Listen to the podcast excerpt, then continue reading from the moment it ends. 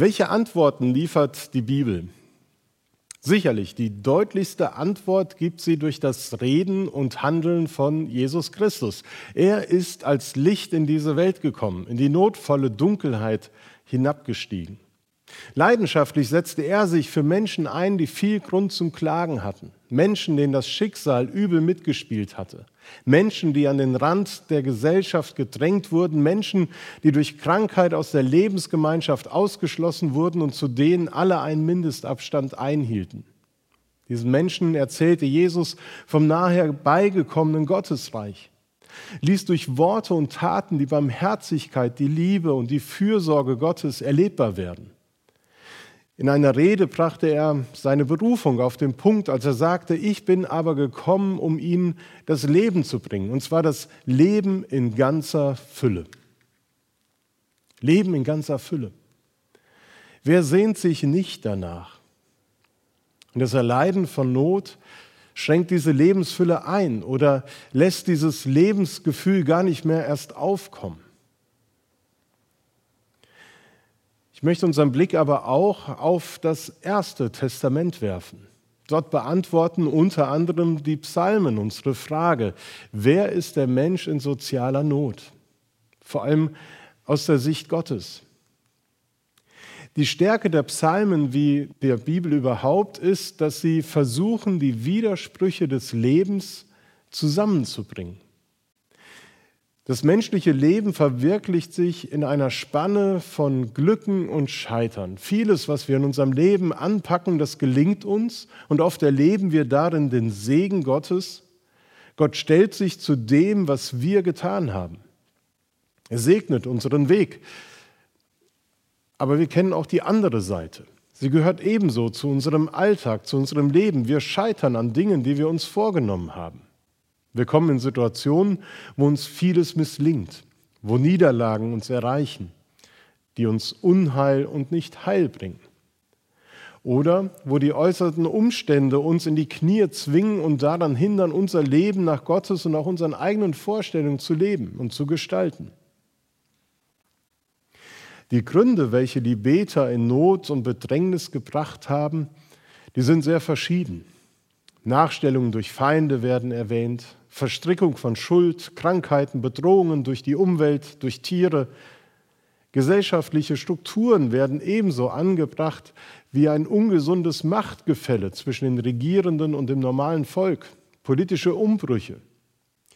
Und in irgendeiner Form hat das Leiden der Leidenden immer auch mit der Erfahrung zu tun, dass das Unglück, die Not, ja sogar die Krankheit als personifizierte böse Macht gefürchtet wird. In den Klagepsalmen werden wir auch konkret Dimensionen der Folgen beschrieben, welche in Not geratene Menschen zu spüren bekommen.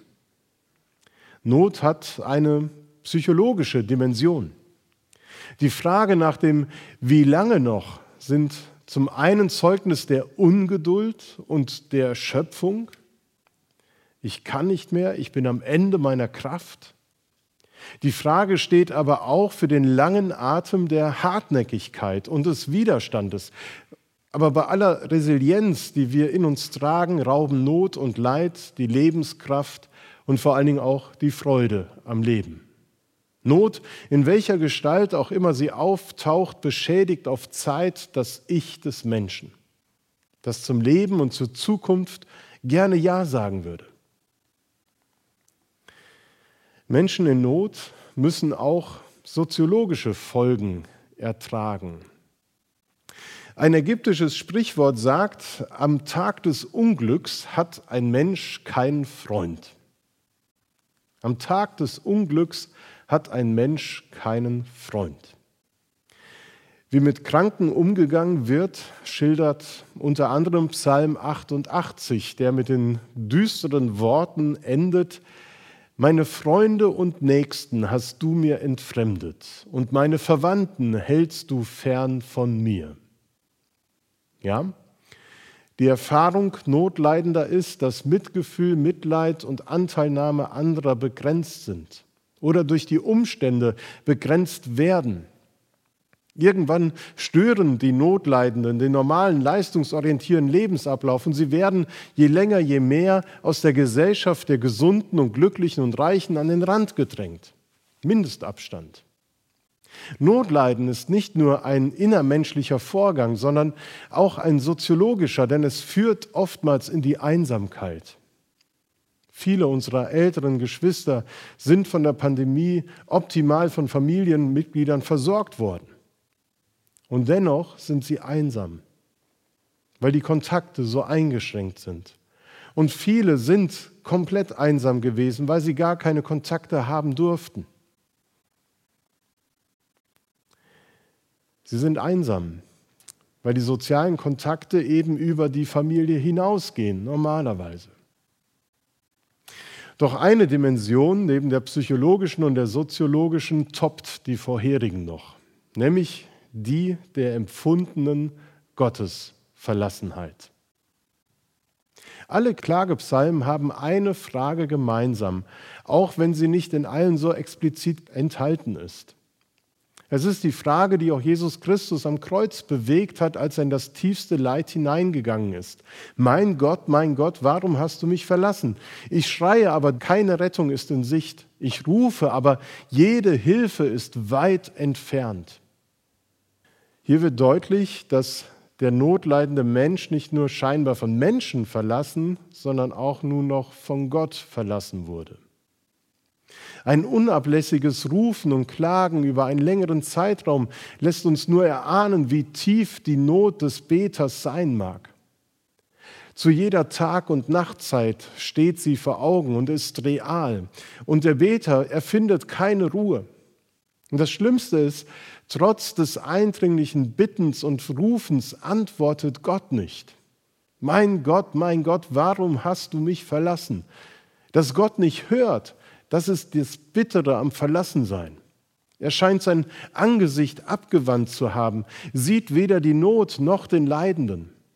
Wie auch in anderen Klagepsalmen werden all diese Facetten von Not und Leid als Gottverlassenheit empfunden. Psalm 77. Hat der Herr uns für alle Zeiten verstoßen? Wird er nie wieder freundlich zu uns sein? Ist seine Gnade für immer zu Ende? Gelten seine Zusagen nicht mehr? Hat Gott vergessen, uns gnädig zu sein? Warum verschließt er uns in seinem Zorn sein Herz? In diesen Fragen des Psalmbeters, da spiegeln sich auch heutige Situationen wieder. Warum ich? Warum wir? Wozu das alles? Worin liegt der Sinn, dass ich das gerade so durchmachen muss? Warum trifft es gerade mich? Womit habe ich das verdient? Wie geht es weiter? Ist der Mensch in sozialer Not oder jedweder Not ein von Gott verlassener? Das würde zutiefst dem widersprechen, wie Gott sich im Alten Testament offenbart. Denn Gott offenbart sich als Schöpfer allen Lebens der sich den Menschen freundlich zuwendet und ihnen Heil, Glück, Wohlergehen und Segen geben will. Er ist ein sich mitteilender Gott, der seinen Willen in der Torah, der Lebensanweisung Gottes, geoffenbart hat. Gott wendet den Menschen sein freundliches Angesicht zu Darum bitten wir ja auch am Ende des Gottesdienstes mit dem aaronitischen Segen, dass der Herr sein Angesicht uns freundlich zuwenden möge. Wo Menschen Not leiden, müsste das umgekehrt bedeuten, dass Gott sein freundliches Angesicht abgewandt hat und den Leidenden weder sieht noch hört. Ja, Leid und Not schieben sich oft wie eine Mauer zwischen Gott und Mensch. Die Beter der Klagepsalmen überwinden aber diese Mauer, indem sie einen Gebetsweg beschreiten, der unterschiedliche Etappen beinhaltet. Im Psalm 13 werden diese Etappen so wunderbar beschrieben. Dort lesen wir oder gehen wir lesend einen Weg nach, der uns Schritt für Schritt verändert und weiterführen kann. Da ist zunächst einmal die Anrufung, die Hinwendung zu Gott. Mein Gott, warum, wie lange noch, wozu? Und da ist die Klage mit der Notschilderung, dass man beschreibt, was einem gerade so schwer vorkommt. Und die Bitte an Jahwe, dass er der Not ein Ende setzen möge. Und dieser Weg, wie lange er auch gedauert haben und wie mühsam er auch gewesen sein mag, mündet in dem Vertrauensbekenntnis und führt in den Lobpreis des lebendigen Gottes. Denn der Beter bekennt, Gott hat ihn nicht aus dem Blick verloren. Er hat ihn nicht verlassen. Ihm gilt das göttliche Ja zu allem menschlichen Leben. Ihm gilt die Zusage, dass Gott sein Angesicht nicht ab, sondern zuwendet. Im Angesicht finden sich nämlich die wichtigsten und die meisten Kommunikationsorgane, die Augen und Ohren, der Mund mit der Zunge und die Nase, und es wird im Hebräischen kein Unterschied zwischen göttlicher und menschlicher Kommunikation gemacht. Was ein Mensch auch immer durch Not an materiellem Besitz, zwischenmenschlichen Beziehungen oder körperlichen Beeinträchtigungen, Kräften verlieren mag. Die Würde, mit Gott und dem Mitmenschen kommunizieren zu können, die wird und kann ihm nicht genommen werden. Und diese Würde, die wird konkret in der Hinwendung. Wer ist der Mensch in sozialer Not? Einer, der der göttlichen und menschlichen Hinwendung bedarf. Er braucht sie, ganz dringend. Und hierfür ist Kirche, ist die Gemeinde, ist unsere geschwisterliche Verbundenheit im wahrsten Sinne des Wortes notwendig. Durch die Begegnung mit dem lebendigen Gott, der da war, der da ist und der da sein wird, wird die Not gewendet.